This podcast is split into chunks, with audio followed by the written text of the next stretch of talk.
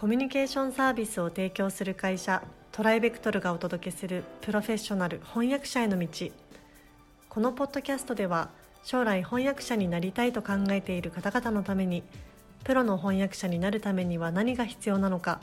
注目のトピックを交えてお届けします。この番組は企業大学研究開発機関向けの翻訳サービスを提供するトライベクトルが対応言語50カ国以上年間1万件以上の翻訳実績をもとにお届けします。えー、皆さんこんにちは。プロフェッショナル翻訳者への道、えー、司会の柳です、えー、今回もスタートさせていただきたいと思います、えー、富山さんよろしくお願いします。よろしくお願いいたします、えーまあ、IT 翻訳の、えー、今回3回目ということで、まあ、前回までいろんな種類の翻訳がありますよってお話だったんですけれどもじゃあ今プロをね目指している翻訳翻訳者になりたいと思っている方はどういったところに注意したりとか勉強したりすればいいのかっていうところを、えー、今日はポイントを教えていただいてもよろしいでしょうか。はい。よろしくお願いいたします,、えー、前回も少し触れたんですけれども、はい、まず最新の技術についていくっていう目標を持つといいかと思います、なるほどあの経験された方も多いと思うんですが原稿を受け取ってみたらほぼ全文がカタカナで何を言ってるのかわからないという事態もあるほどなんですね。それでセキュリティならセキュリティビッグデータならビッグデータと自分なりに値段を定めて系統的に勉強していくと良いと思います。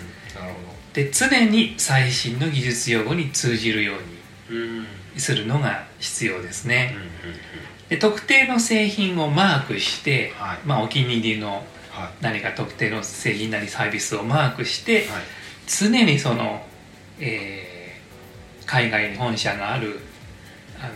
メーカーのものでしたら、うん、その会社のホームページのアップデートを追いかけていって、うん、バージョンアップのために進出用語や表現を抑えていくというマーケットに密着した勉強の仕方ができるかと思います。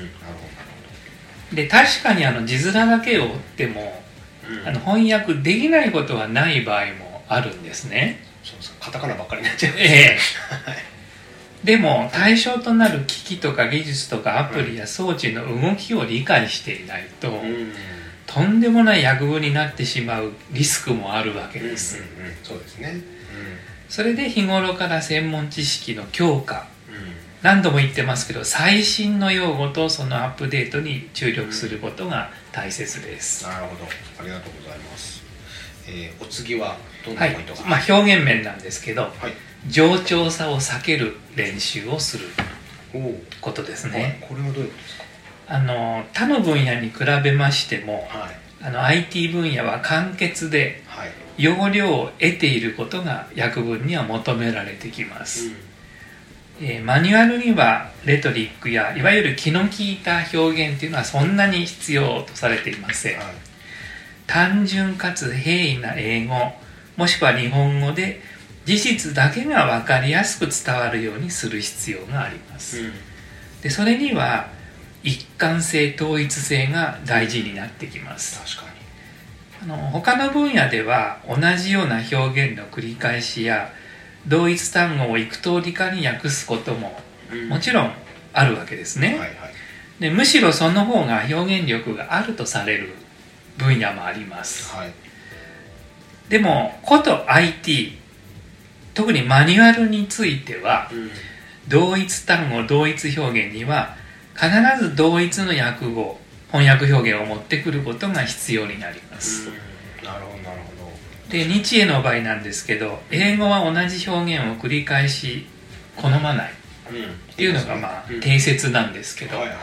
まあこと IT についてはこれが当てはまらないと言ってもいいかもしれません。なるほどね。極力統一された表現、統一された用語の使用を心がけてください。なるほど。ありがとうございます、はい、じゃあ3つ目のポイントを教えていただいてもいいですか、はい、えー、ツールの使い方に習熟することです、はい、えー、この分野は翻訳業界でも最も翻訳補助ツール、うん、翻訳支援ツールの使用が進んでいる分野です、はい、まあ一昔前は、まあ、トラドスが支配的でしたが最近はメムソースがあのすごく、うん、各場面で用いられるようになってきました、はい、でこれらのツールは本当に便利なんですが、使いこなすにはそれなりの努力が必要なんですね、絶えず機能が進化しますので、はい、まあ、アプリももう絶えずバージョンアップを繰り返しています、うん、あの使い慣れていたと思っていた機能があの感覚的にこう私たちあのアプリに慣れていて操作するんですけどなんかあの構造が変わっちゃったりすることも ありまして、その機能の進化についていく必要もあります、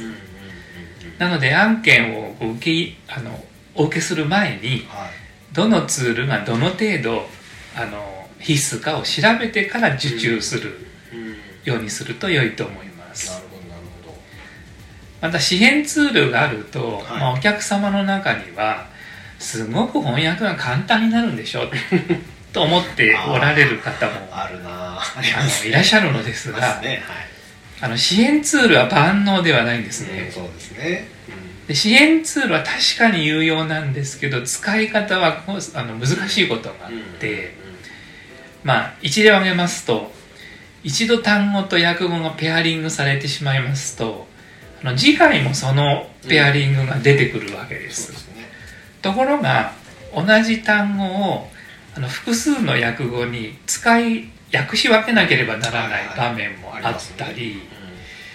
あの単数と複数が違っていたりそういう場合もあるので一度あの登録されたペアリングを機械的にいつも当てはめれば済むというわけにもいかないんですね。これ結構落とし穴なんですけど、うん、出来上がった訳文を必ずあの視認する必要も出てくるわけです、それでツールを過信せず自分の目で確かめて言語として通るかどうかをあの見極める慎重さも必要になってきます、なるほどですね、でそれを短時間で行わなければなりませんので、というのはマニュアルの類は納期の割に量が多いですから、そういう意味ではこのツールの使い方の習熟。あのツールの使い方だけでなくて仕上がったテキストの見直しの何て言うんでしょう術といいますか、コツみたいなものも身につか身につけておかれるととても良いと思います。なるほどね確かにその通りだと思います。ありがとうございます。えっ、ー、ともう一つぐらいポイントがあるかな、はい、そうですね、はい、あの先週も出てきたんですけど IT 関連のマーケティング資料の翻訳ですがあ、はいはいはい、あの時々これをクリエイティブに翻訳してくださいと依頼されることがあります。最近多いですよね。ええ、はい、これはその技術的なあの特定の製品なり、うん、サービスなりの利点をきちっと伝えるとともに、うんまあ一言で言うと使ってみたくなるように、うん。うん、ぜひ買ってみたくなるように、まあ、書いてくださいということなんですね。キャッチーな。そういうことですね、はい、まあ、一昔前はコマーシャル翻訳とよく言いました。はいはいはいあの IT 分野には結構これが多いんです。このコマーシャルというか消費者の心を動かすような訴求力のある翻訳が必要になってくるドキュメントも多いのでその技術的な分野をしっかり押さえていくとともにこのマーケティング資料の場合はそういった PR 力みたいな表現力を身につける努力も必要になってきます。なるほどねありがとうございます。まあここは結構あのテーマでもあるので一つのあのテーマにそうですね。またちょっと次回ですね。あの、表現力の向上の仕方ということについては別途また、ね、お話ししたいと思いますありがとうございますまああの今日はですね、まあ、4点ほどあのお話しいただきましたけど、まあ、この辺り注意してあの勉強をしていただけるとあの、まあ、ID 翻訳もやりやすくなるのかなとはい、思いますので、ぜひ、えー、やってみてください、えー、それではですね、今回はここまでとさせていただきます。富山さんどうもありがとうございました。ありがとうございました。現在、弊社ではアート翻訳者養成講座オンラインを発売中です。この講座では、プロのアート翻訳者になりたい方向けに e ラーニング形式でアート業界全般やアートビジネスアート翻訳のポイントアート翻訳の未来についてなど総合的に学習できる内容になっております。ご興味のある方はトライベクトルアートでご検索ください。今回のポッドキャストはいかがでしたでしょうか？弊社では翻訳者志望の方からのトライアルも受け付けております。弊社ウェブサイト翻訳者募集のページをご覧くださいその他ご質問やお問い合わせはいつでも弊社ウェブサイトからご連絡ください。